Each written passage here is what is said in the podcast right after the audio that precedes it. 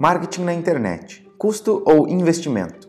Do que adianta os melhores produtos, os melhores serviços, o mais simpático atendimento e a melhor estrutura de pós-venda se as pessoas não sabem que isso tudo existe? O marketing é a área responsável pela divulgação da empresa, seus produtos e serviços junto ao mercado e sem ele fica muito mais custoso alavancar seu negócio, suas vendas e seu faturamento. Um dos maiores empreendedores do mundo, Henry Ford, proprietário da poderosa Ford, confirmou com uma frase de impacto. Abre aspas. Se eu tivesse um único dólar, investiria em propaganda. Fecha aspas. Mas será que esse impacto do marketing é viável também para pequenos e médios negócios? O marketing na internet, afinal, é um custo ou um investimento? É o que vamos mostrar neste podcast. Continue ouvindo. Os tempos mudaram. Henry Ford viveu em uma época na qual a internet ainda não existia e, mesmo assim, apontava a propaganda como um elemento fundamental do negócio. Na época, o conceito de marketing era bastante diferente dos dias atuais, mas no fundo, os objetivos eram iguais: vender mais.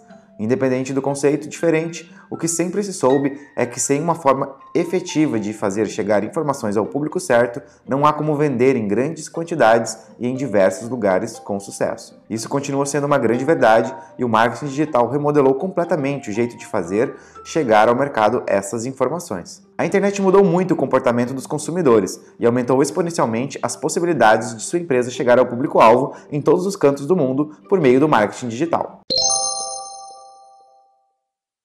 O marketing digital.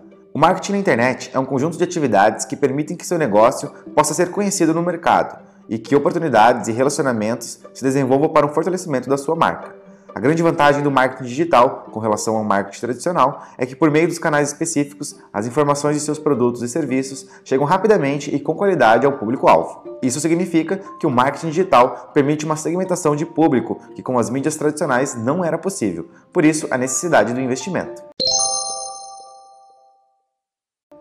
Afinal, custo ou investimento? No sentido amplo da palavra, custo significa um valor a ser pago para a produção de um bem ou realização de um serviço. É como se você estivesse comprando algo. Por outro lado, os investimentos são os desembolsos realizados e que trazem retorno ou maior lucratividade à operação. Deduz-se, então, que o marketing da internet não é custo, e sim um investimento fundamental. Por que investir nele? Muitas empresas, quando falta dinheiro, optam por cortar o marketing, e isso é um grande erro.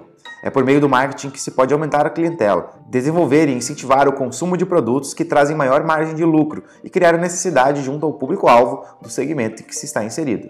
O marketing na internet é ainda mais poderoso, pois com ele é possível segmentar as ações, diminuir os valores de investimento e sendo mais assertivo nos resultados. É através do marketing que o negócio passa a ser conhecido e os canais digitais permitem a fidelização da clientela a partir de ações estruturadas e bem elaboradas. A Ford, mesmo com sua marca extremamente consolidada, continua a investir em propaganda, só que nos tempos atuais através de canais na internet, que permitem que o cliente possa praticamente montar o seu automóvel com acessórios à sua disposição. Os conceitos mudaram. A própria Ford admite a terceirização de suas fábricas, mas não perde o controle do que possui de mais importante, sua marca.